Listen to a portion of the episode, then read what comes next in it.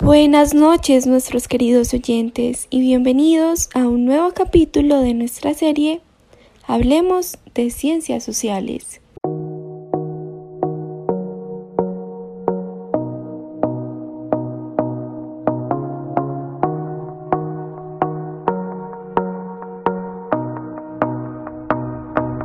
Hoy, junto a mis compañeras Luisa Hurtado y Laura García, y quien les habla, Zoe Vivas, hablaremos de los paradigmas en las ciencias sociales. Estos son tres, que vienen siendo el paradigma empírico o naturalista, que es el positivista, el paradigma de la crítica radical y el paradigma histórico hermenéutico, que es el interpretativo. A continuación, mi compañera Laura les hablará un poco sobre el paradigma empírico o naturalista, es decir, el positivista. Hola, ¿cómo están? Bueno, vamos a comenzar de una vez con este paradigma, que comenzamos con el paradigma positivista. Y este también es llamado cuantitativo, empírico o relacionista. Al inicio, este comenzó siendo eh, propio de las ciencias naturales exactas, pero con el tiempo eh, lo adaptaron a las ciencias sociales. El enfoque de este paradigma es que el investigar se presenta como algo completamente distinto a su estudio y tiene como fundamento filosófico el positivismo.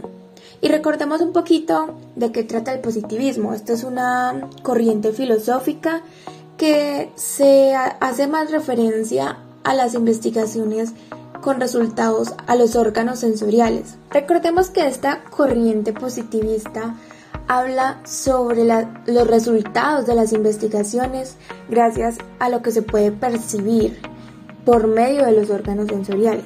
Entonces tiene que ser algo real, algo verificable. Por eso les decía al inicio que este se usaba originalmente para las ciencias naturales exactas pero con el tiempo se pudo adaptar a las ciencias sociales. Además de esto, el paradigma se asume la existencia de una sola realidad y parte de que el mundo tiene una existencia propia independiente de quien la estudia y que éste se rige por las leyes las cuales proporcionan el poder estudiar o predecir fenómenos. Según esto, entonces hablamos de que el mundo excluye al investigador y lo único que debe hacer es observar, es decir, no interviene, sino solo observa el fenómeno y lo estudia a través de los datos sin intervenir, como hablábamos en, esta corriente filosófica, el positivismo, solo por órganos sensoriales, no interviniendo de ninguna forma porque tiene que ser lo más natural y real y verificable posible. Por esto mismo, la persona que haga la investigación debe ser alguien independiente, neutral y libre de valores, para que ninguna de estas características influyan en la investigación. Y bueno, para resumir un poquito más este paradigma, vamos a resumirlo en cuatro características. La primera, el monismo metodológico. Y esto se trata de que solo se puede entender de una única forma aquello que se considera una auténtica explicación científica. Punto número 2. El modelo o canon de las ciencias naturales exactas. Y como le he dicho en toda este, esta intervención mía, las ciencias exactas y el positivismo está muy radicado en un desarrollo perfecto, verificable y real. Tercer punto, la explicación causal. Y esto lo vemos en la pregunta ¿por qué? La ciencia siempre trata de responder esta pregunta ¿por qué? ¿Por qué ha sucedido un hecho? ¿Por qué pasa esto con este fenómeno? Entonces, esto, esta cuestión siempre se acerca a las causas o los motivos fundamentales, por lo cual esto es causalista. Y por último, el punto 4, el interés dominador del conocimiento positivista. Esto tiene relación con la predicción de los fenómenos y de lo que Adorno y Habermas denominaban la razón instrumental, cuando la razón se unilateriza a un lado y, absolutiza sus posiciones. Y bueno, para no alargar más esta explicación, vamos a continuar con mi compañera Luisa. Por favor, ilústranos. ¿Cómo están? Como ya les dijo mi compañera, yo soy Luisa Hurtado y vengo a hablarles sobre el paradigma crítico radial.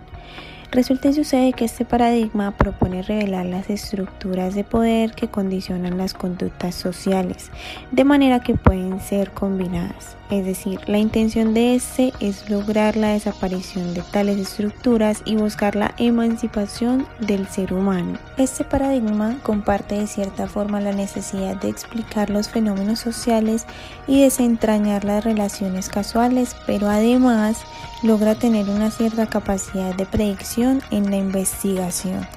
Este paradigma posee un componente de crítica, por lo que busca siempre la transformación de la realidad. Epistemológicamente plantea que solo es posible conocer una medida que se transforma la realidad, es decir, una realidad construida. Pasaremos entonces a hablar del último paradigma, que es el interpretativo. Como periodistas cuando investigamos nunca debemos basarnos en una realidad única y que no pueda ser cambiada, debido a que al investigar esta puede abordarse con un enfoque positivo. Entonces estaríamos hablando de un paradigma de investigación positivista. Por otro lado, si vemos la realidad como algo que puede ser interpretado de diversas maneras para abordar el tema que estamos investigando, estamos hablando entonces del paradigma interpretativo. Este afirma que la realidad natural y las leyes de la ciencia son diferentes, por lo tanto requieren diferentes tipos de métodos y que éstas buscan transformar una realidad enmarcada y contextualizada. Entonces, este paradigma eh, estamos hablando de entrar al mundo personal de los individuos y tratar un poco sobre las orientaciones que tienen y sus creencias. Y quiero finalizar este podcast agradeciéndole por su tan valiosa atención. Espero que haya aprendido sobre los paradigmas y todo lo que pudimos compartir con ustedes.